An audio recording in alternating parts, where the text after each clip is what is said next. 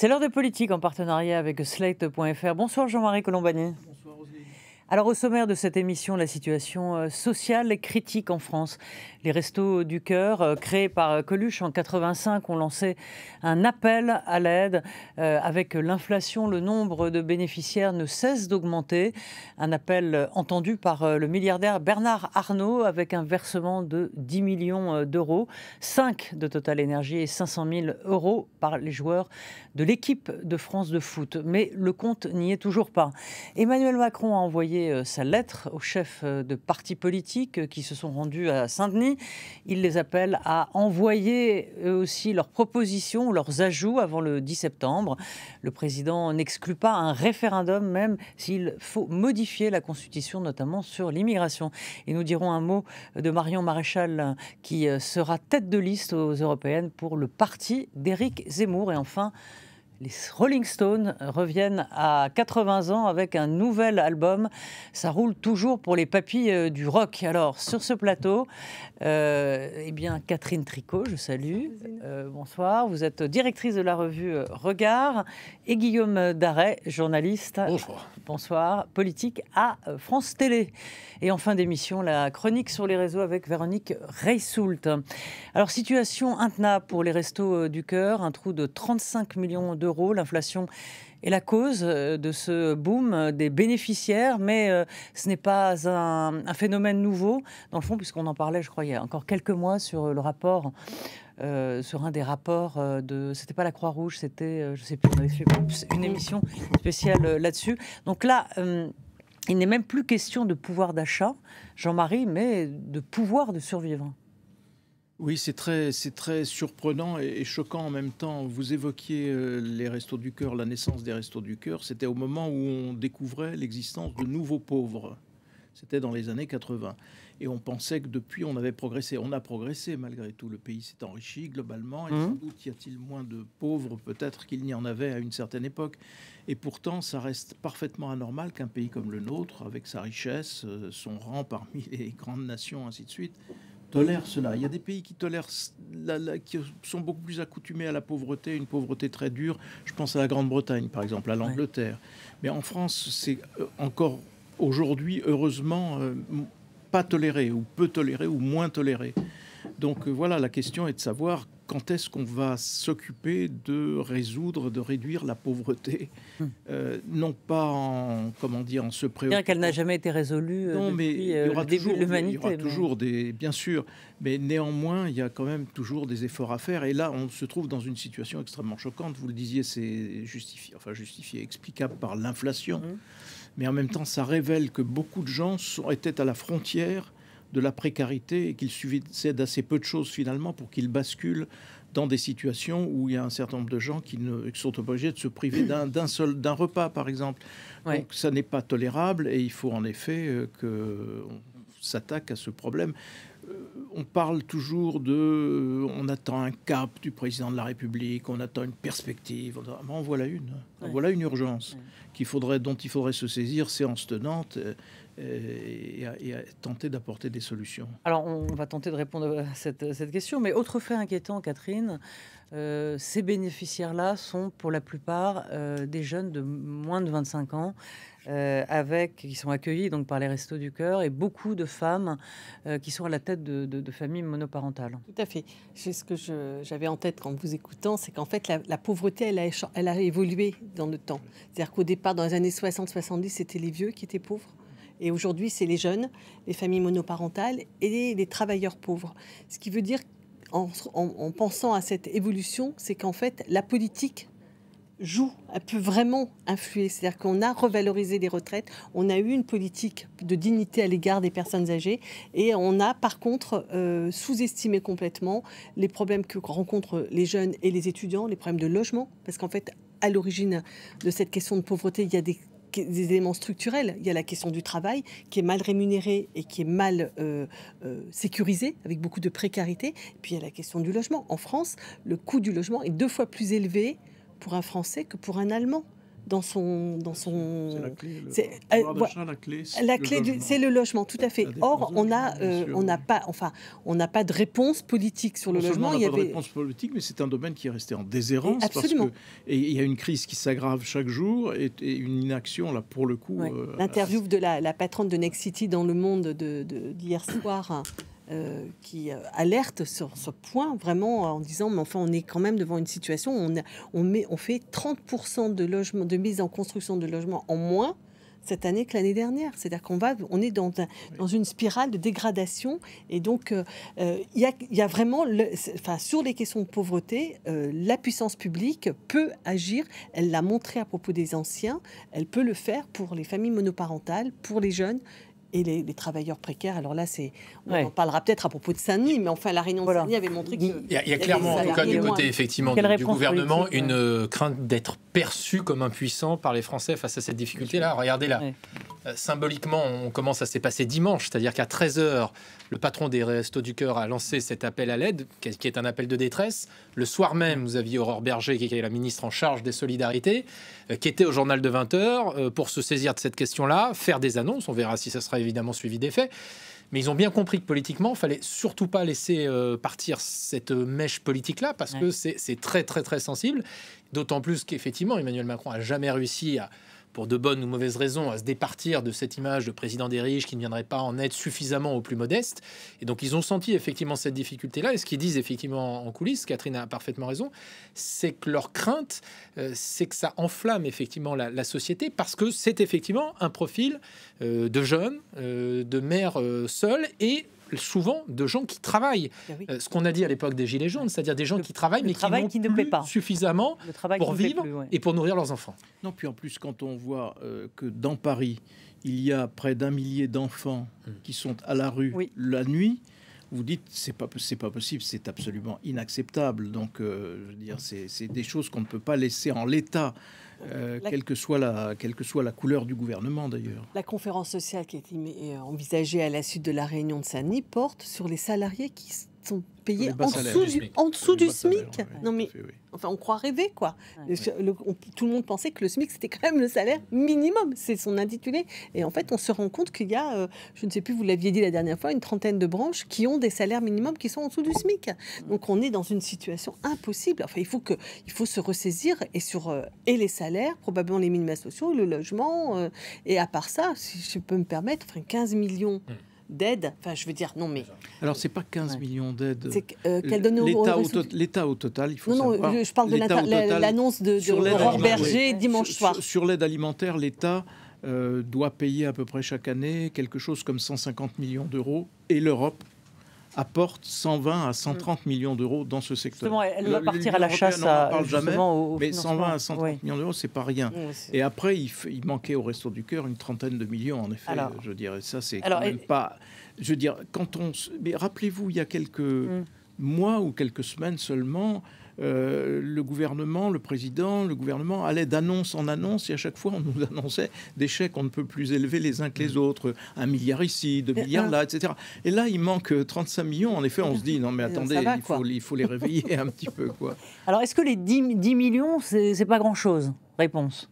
Non, c'est apporté par, par euh, oui. Arnaud bah, bah, bah, Ça dépend. Ça, surtout ce subside non, mais c'est la puissance publique. Enfin, non, mais ça, c'est. Déjà, il peut le faire. Donc, ça, c'est quand même. Oui, oui, non, mais non, cette question. On va pas. On va Tant mieux qu'il le fasse, mais ça pose comme la question de, la répartition des richesses, quand même. On a quand même un problème de répartition inégalitaire des richesses qui est quand même. Ça, c'est le problème français qui est intolérant à ce que l'on appelle la philanthropie.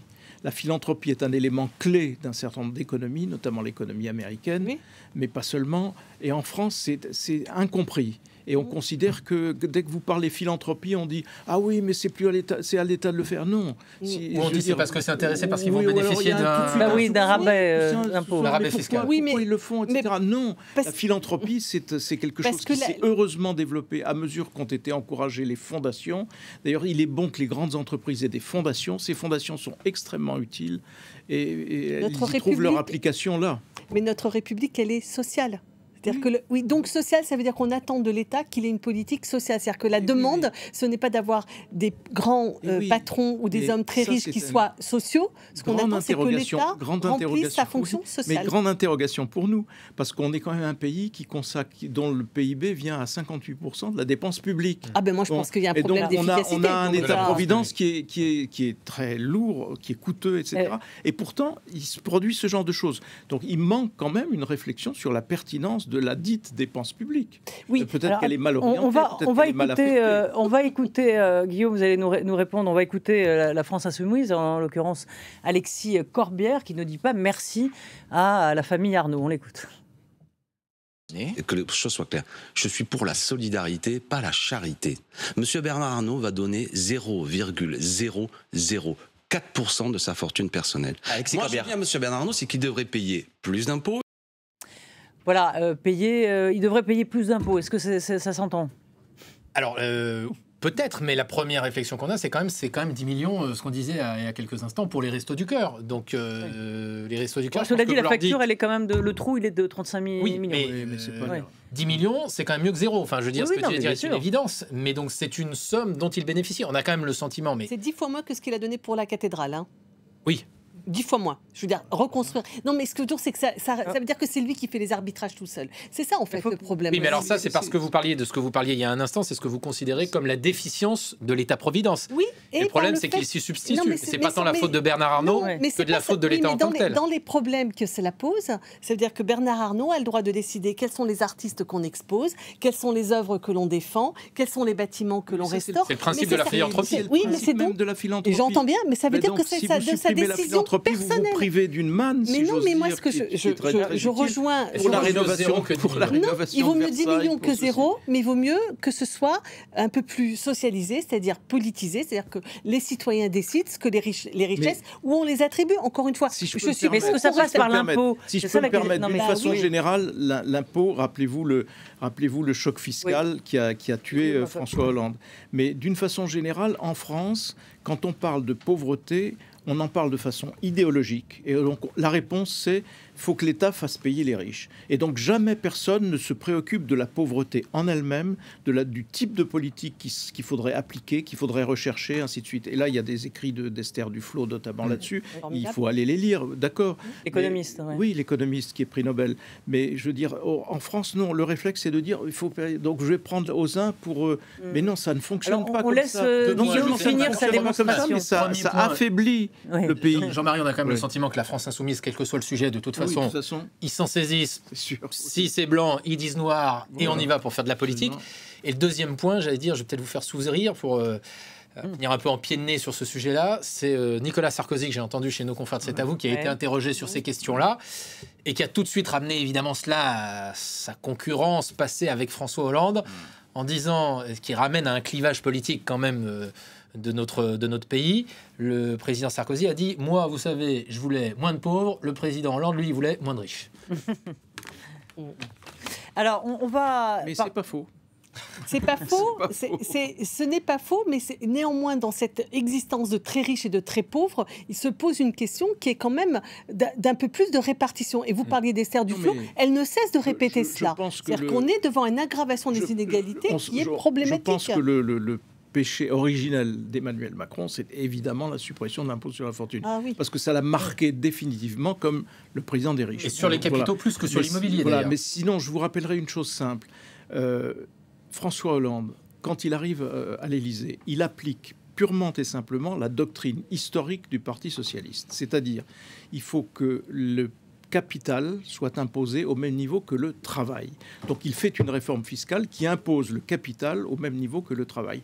Le résultat, ça a été l'émotion générale et la protestation contre ce que l'on a appelé le ras-le-bol fiscal. Ça, c'était euh, euh, l'actuel président de la Cour des comptes, et, ou bien le choc fiscal.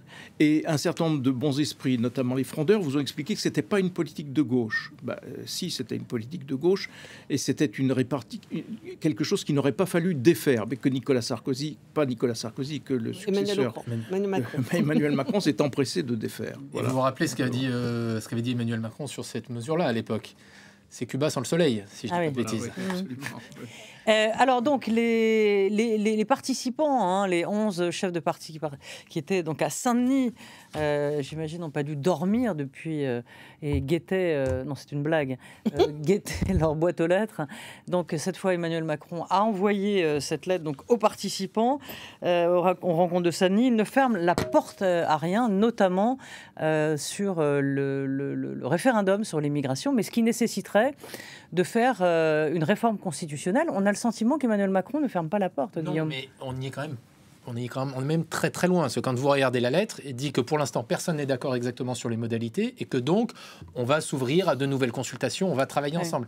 Ce qui s'est passé la semaine dernière, c'est assez intéressant quand vous échangez avec les chefs de parti, que ce soit d'ailleurs par exemple Fabien Roussel ou Éric Ciotti avec qui j'en ai parlé tous mettre au crédit d'Emmanuel Macron une chose, dire finalement dans notre démocratie qui est très clivée, c'est peut-être pas mal que de temps en temps on se retrouve comme ça et qu'on puisse. mais on s'extasie d'un truc assez normal en fait. Oui, mais bah, ils se sont dit finalement, faut reconnaître à Emmanuel Macron que sur ce point-là, c'est pas mal. Ils l'ont trouvé assez cash comme on dit. Ils ont pu échanger.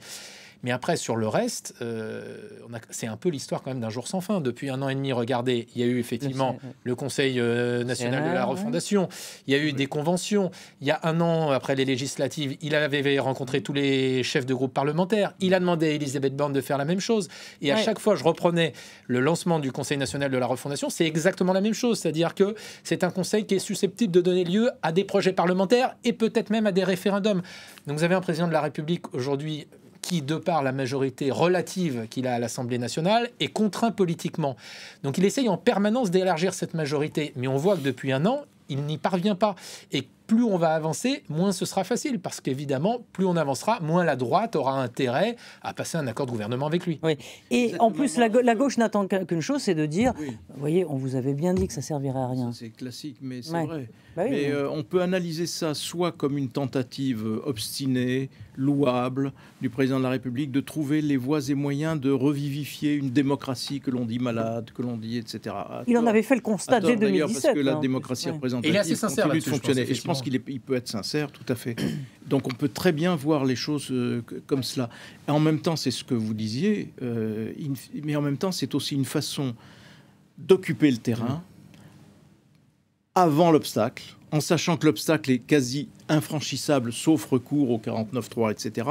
Et que donc il faut vis-à-vis -vis de l'opinion apparaître comme celui qui a vraiment quand même tout essayé pour qu'il y ait un consensus et un compromis, et que si ce compromis est refusé, et si j'utilise le 49.3, c'est quand même pas de ma faute. Je pense qu'il y a ça, évidemment, dans la, dans la manœuvre actuelle et dans le comment dire, la multiplication. Euh, il y a eu la multiplication des pains, mais là, c'est la multiplication des, organes de discussion.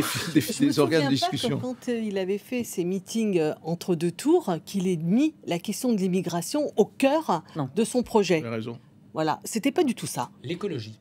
Absolument. Or aujourd'hui, sur quoi sera c'est qu'on ne, sera pas. voilà. Or, pourquoi aujourd'hui, alors qu'on vient de parler entre nous de façon assez euh, concise, parce qu'on était pressé par le temps, mais on aurait pu en dire plus, ces questions de euh, de, richesse, de pauvreté, euh, de réforme sociale, etc il n'envisage pas du tout de revenir là-dessus. Il vient de vivre euh, un affrontement social très très dur sur les retraites qui en fait concerne cette question-là, parce qu'au fond, du mm. bout du bout du bout, c'est combien on va avoir à la retraite. Et, donc on sait, tout le monde sait, comprend que les retraités vont gagner moins. Donc on a un problème social, on a un problème écologique. Il nous l'avait annoncé comme le cœur de son quinquennat. Or là aujourd'hui, il nous relance l'immigration. Et non seulement il nous relance l'immigration, mais il fait parce qu'il peut pas agir sur autre chose. Mais il fait fuiter dans la presse. Non mais c'est aussi parce que l'électorat de droite et encore moins d'extrême droite se préoccupe d'écologie. Mm. Il se préoccupe d'immigration, de régalien, etc. Oui, je pense qu'il y a ça, ça explique le décentrage. Parce qu'en effet, en effet l'écologie n'est pas au centre. Mais qu'est-ce qu'il fait Pourquoi est-ce qu'il euh, quel besoin a-t-il de faire fuiter dans la presse que décidément le patron du Rassemblement national est le meilleur des chefs de parti de France? Ça d'ailleurs a non, fait mais c'est quand même personne pour vous dire quand, même, dans, quand même dans sa majorité et dans son entourage qui dit attention. Euh, on peut considérer qu'il doit être invité au titre des chefs de parti, mais attention à ne pas devenir un instrument de la normalisation du Rassemblement national et de Jordan Bardella. Après, il y a Elbon Pivet qui avait dit pendant, euh, au début de l'été que, euh, Sébastien Chenu. que Sébastien Chenu était le meilleur des vice-présidents. Donc qu'est-ce qu'ils sont en train de faire? Ils espèrent quoi? Ils espèrent qu'ils vont, par ce genre de petites phrases, désamorcer le Front National, mais pas du tout. Ils les désignent comme les bons élèves. Il est alors, oui, oui et alors ils pensent, ils pensent comme ça les désamorcer et et, récupérer l'immigration pour pouvoir faire baisser le Front National. Franchement, et alors la course à l'échalote de Sarkozy qui dit ben il faut réunir toute la droite de Zemmour. Euh, enfin, je veux dire, on est dans des, on, se perd, on perd le Nord là. Sarkozy qui refuse de caractériser Éric Zemmour comme quelqu'un d'extrême droite. Donc, oui. alors, justement, justement, en parlant du non pas du loup, mais d'Éric Zemmour. Euh, il a annoncé donc euh, Marion Maréchal, donc la nièce de Marine Le Pen, serait tête de liste pour son parti, donc aux européennes. Euh, là, il a fait le choix d'une personnalité jeune, puisque Jordan Bardella, on en parlait. Il a quoi? Il a 20, 20, 20 ans 29 ans? Ouais, Force d'avoir 25 ans, il a 30 ans. Donc ça faisait un peu le, le, vieux dans le jeu de quilles. Donc il fait monter Marion euh, Maréchal. Euh, on, dit, on dit que la gauche est divisée, mais dans le fond, euh, l'extrême droite l'est tout autant.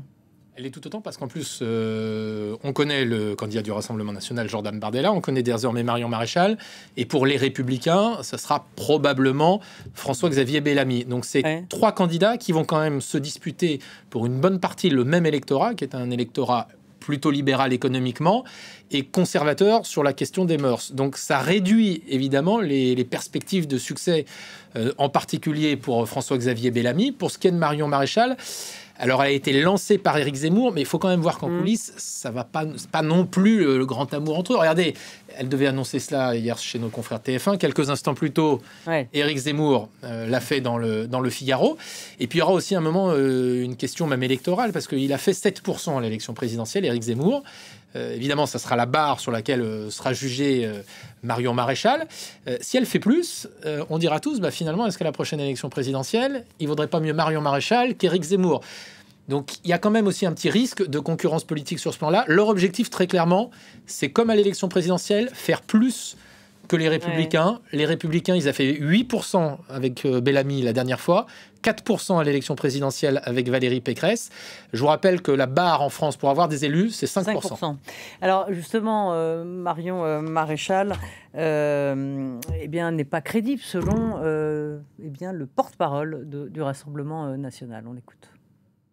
Ça s'appelle euh, la démocratie. Chaque mm. mouvement politique peut participer aux élections. Il se trouve que les élections européennes euh, sont des élections au scrutin proportionnel. Donc il y a euh, beaucoup de petits partis qui participent pour exister, pour montrer qu'ils sont là dans l'univers politique. Mais honnêtement, je crois que si Reconquête avait dû marquer le paysage politique, si cela avait été une alternative crédible, on l'aurait su.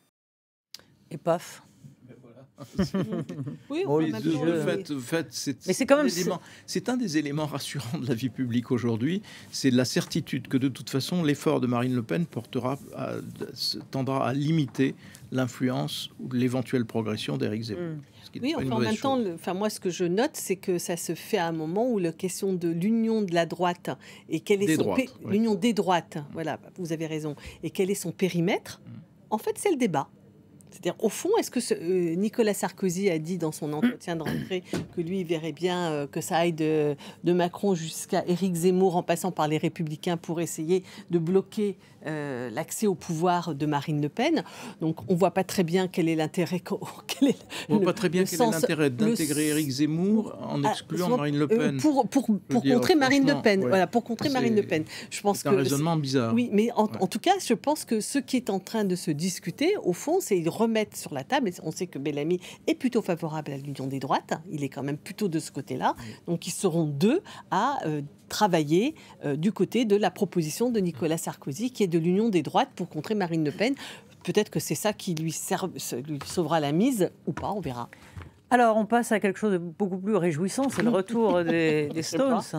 À 80 ans, un nouvel album, euh, conférence de presse hier à, Londres. Euh, on écoute un extrait de cette conférence de presse. Keith et moi, on s'est dit que le thème de l'album devrait être la colère, que chaque chanson serait énervée, la colère et le dégoût. Et puis après, on a eu une seconde idée qui était de ne pas avoir de la colère dans toutes les chansons, mais d'être plus éclectique, d'avoir quelques chansons d'amour, des ballades, des chansons plus country. Donc au final, on a un mélange la génération euh, Liverpool euh, toujours en forme. Hein. On va écouter d'ailleurs l'extrait de, euh, leur, de, leur chanson Angry.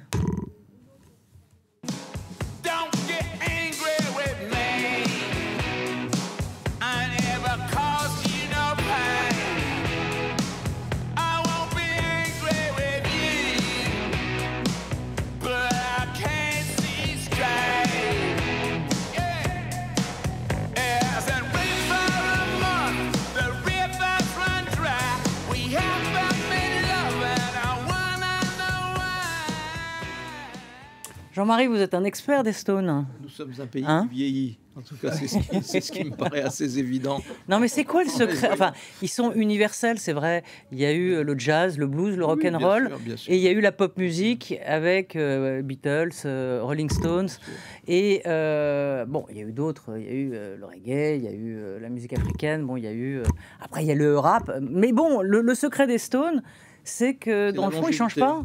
Et c'est le talent aussi, non Ah oui, le talent, bien sûr. Ah ouais. C'est quoi le secret mais, mais dis, leur euh, inspiration ne change pas beaucoup. Non, là. Bah non. c'est les mêmes. Hein. C'est les mêmes. C'est ça qui c'était bon, ça reste bon. Et d'ailleurs, ils se mettent en. Enfin, c'est de l'image artificielle, quoi.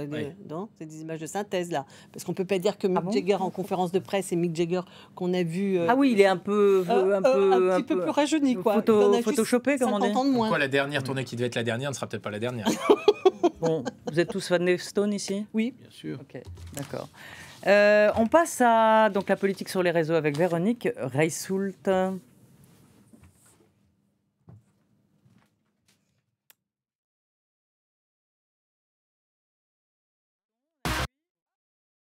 Bon, pas de générique, c'est pas grave. Pas de générique. C'est pas grave. Bon, on... c'était les Stones, le générique, c'est chic, non? Bah oui, oui. je trouve c'est pas mal. Pas grave. Euh, donc, euh, on, en parlait tout à l'heure. Euh, ah bah non, on n'en parlait pas, pardon. c'est la deuxième question sur la, pauvreté. Mais la première question, c'était de votre sur la chronique, c'est Gabriel Attal qui finalement a fait une rentrée plutôt en fanfare. Alors, ce qui était amusant, c'était que d'habitude, c'est Emmanuel Macron qui fixe le cap et le ministre qui fait le, SAV, ça, le SAV, sa prévente.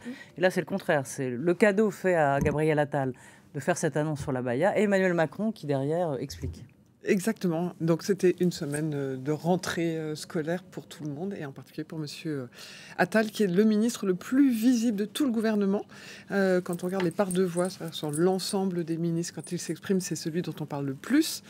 Et alors non seulement on parle beaucoup de lui, mais c'est le ministre dont on parle le mieux. C'est-à-dire que c'est le ministre le plus populaire. Et quand on regarde d'ailleurs les émojis qui n'ont plus de secret pour vous, et eh bien vous verrez que ce ne sont que des émojis positifs quasiment, ce qui est rare. Vous avez des mains qui applaudissent, vous avez des pouces, vous avez des bravos, des cœurs. Enfin voilà, c'est assez rare quand même pour euh, un ministre. Et euh, les quelques signes un peu négatifs, c'est bien le sens interdit, c'est pour la Baïa, le point rouge pour dire c'est important, et le petit avion, c'est une petite polémique qui a eu euh, à propos d'un déplacement à Rennes, mais c'est plutôt la première ministre. Voilà, mais c'est la première ministre qui est critiquée et Monsieur Attal fait partie de l'histoire, mais lui, on ne lui reproche pas. Donc pour vous dire que c'est quelqu'un de très bien vu. Et nous avons euh, fait un sondage pour euh, le Figaro, qui sort ce soir, mhm. avec Odoxa, et on a testé euh, sur un certain nombre d'items la perception que les Français ont de Monsieur Gabriel Attal. Eh bien, il est perçu comme ambitieux à 80%, ce qui est plutôt un trait de caractère positif pour les Français pour un homme politique. Il est perçu comme courageux à 64%, sympathique à 61%. plus. Il incarne le renouveau à 58%, il est compétent à 55%. Et donc, vous avez la, la brosse à reluire, là, le cirage ben Moi, je pense qu'il y a plus d'un ministre qui aimerait bien avoir ce genre de, sondage. En tout cas, c'est excellent. Et quand on regarde compétent, je me suis amusée à les regarder par euh, tridage.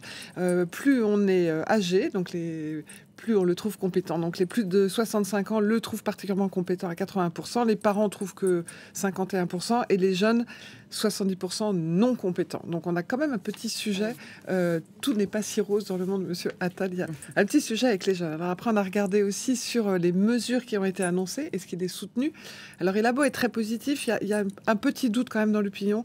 Vous allez voir sur les quatre mesures qu'il a annoncées voilà, elles sont plutôt bien accueillies. On va dire qu'il y a un présupposé positif, mais il y a une sorte d'équilibre. C'est quand même euh, globalement plutôt les gens ne croient pas qu'il va y arriver, mais c'est pas forcément lui. C'est la réalité de la difficulté de la mission. Donc euh, le niveau de lecture, d'écriture et de calcul en primaire qui doit augmenter. Les gens disent ben il va peut-être pas y arriver quand même.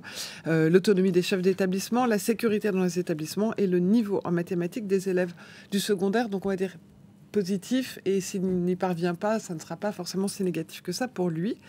Après, on a regardé dans ce qu'il a annoncé, comme vous disiez euh, mmh. fort justement, est-ce que la Baïa c'était une bonne nouvelle? Est-ce que les Français en voulaient? Alors on a regardé faire de la lutte contre le harcèlement à l'écoute une priorité absolue. Mmh. Et eh bien 80% des Français, bien évidemment, sont d'accord. Et comme il a été très ferme sur ce sujet, ça lui a de nouveau plutôt euh, réussi. En tout cas, on lui prête une vraie volonté. Euh, la décision de remettre les épreuves du bac, bah là aussi, 76% des Français sont d'accord. Essayer de revenir à la façon dont c'était avant. L'interdiction de la baya, 74% des Français disent bah, finalement c'est bien. Et quant à l'uniforme, et, nous allons parler uniforme, eh bien l'uniforme c'est 63% seulement des Français, mais c'est quand même beaucoup, 63% des Français qui disent euh, ouais c'est bien, c'est une bonne idée. Alors après quand on regarde ce qui s'est passé cette semaine. Vous savez qu'il y avait l'interview de M. Macron. Ce qu'on a retenu de M. Macron, c'est euh, son... sur TikTok? Euh, Non, sur Hugo Décrypte. Notamment sur TikTok. Notamment sur TikTok, avec 2,2 millions euh, de, de, de, vues, ce qui fait quand même rêver. C'est quand même pas mal. Près de 140 000 interactions, ce qui est beaucoup. Et globalement, ce que les gens ont retenu, c'était l'abaya dans, dans le sujet. Et l'abaya, c'était avant que ce soit mis en place. Et donc, une fois que ça a été mis en place, on a regardé comment les gens ont réagi. Donc, je vous ai sélectionné un tweet qui, qui résume assez bien des réactions après la rentrée qui étaient plutôt dubitatives sur finalement l'efficacité. Ils le souhaitaient, mais dans le fond, est-ce que c'est vraiment utile? Et ensuite, pas du tout cette image-là, mais elle va venir. Et après, mmh. il y a un croisement avec euh, les uniformes. Puisqu'en gros, les gens disent maintenant qu'ils ont interdit la baya aux musulmans, man, ils vont les pousser à mettre des jupes et des chemises serrées, déboutonnées. Euh, le gouvernement français est une dictature camouflée. Globalement, c'était pas le message le plus repris, mais ça a été dans ceux les plus vus, puisqu'avec près de 8 millions de vues. Et les gens euh, finissent par mélanger un peu. Alors, les services de renseignement, d'ailleurs, disent qu'ils font très attention aux campagnes. Ouais, il y en a beaucoup. Euh, offensives lancées par des pays, ah non pas ennemis, mais en tout cas avec une forte population musulmane qui pourrait d'influer et de profiter. Ils en ont fait pas mal sur TikTok, on les voyait, et ils ont lancé entre autres tout un défilé pour montrer qu'Adamaya, ça peut être une Turquie. Tout à fait. C'est sûr. Donc après, le sujet de l'uniforme, c'est donc invité euh, dans, le débat. Alors, euh, l'uniforme, le les premiers concernés, les jeunes, moi, ils sont tous contre. Hein, ne cherchez pas, et je n'ai pas trouvé de message pour. Et globalement, on les empêcherait d'exprimer leur personnalité. Pour les plus seniors, c'est divisé. Je vous ai dit que 63% trouvaient que c'est une bonne idée. Globalement, les arguments qui sont utilisés sont souvent euh, pour les contre, et les pour d'ailleurs, plutôt dogmatiques, et ça tourne plutôt autour des inégalités, partant du principe que ça permettrait de gommer ces fameuses inégalités. Ça coûte moins cher en fringues aussi non, Alors, mais, ah, mais c'est totalement bidon l'idée. Non, mais c'est c'est totalement bidon. Bah, on voit bien là. Je veux dire, on, invoque les inégalités, très bien. Ça veut dire que les enfants seraient habillés de la même façon. Sauf que c'est méconnaître la réalité d'aujourd'hui. La réalité d'aujourd'hui, la plupart des enfants sont habillés de la même façon, jean et t-shirt ou jean et, et sweat, etc., avec capuche, etc. Euh, là où se joue la concurrence sociale, c'est-à-dire la rivalité sur les marques, ce sont les chaussures. Et notamment les chaussures de sport qui sont de plus en plus luxueuses. Alors vous allez faire quoi? Vous allez mettre, vous allez mettre, vous allez mettre un, uni, un, un non, mais ça va rien le changer du tout. c'est totalement bidon, donc c'est du dogmatisme hmm ou de l'idéologie hmm pour remettre en avant ce, ce, concept qui est, censé, qui est censé illustrer la parole présidentielle, qui est l'éducation, c'est du régalien.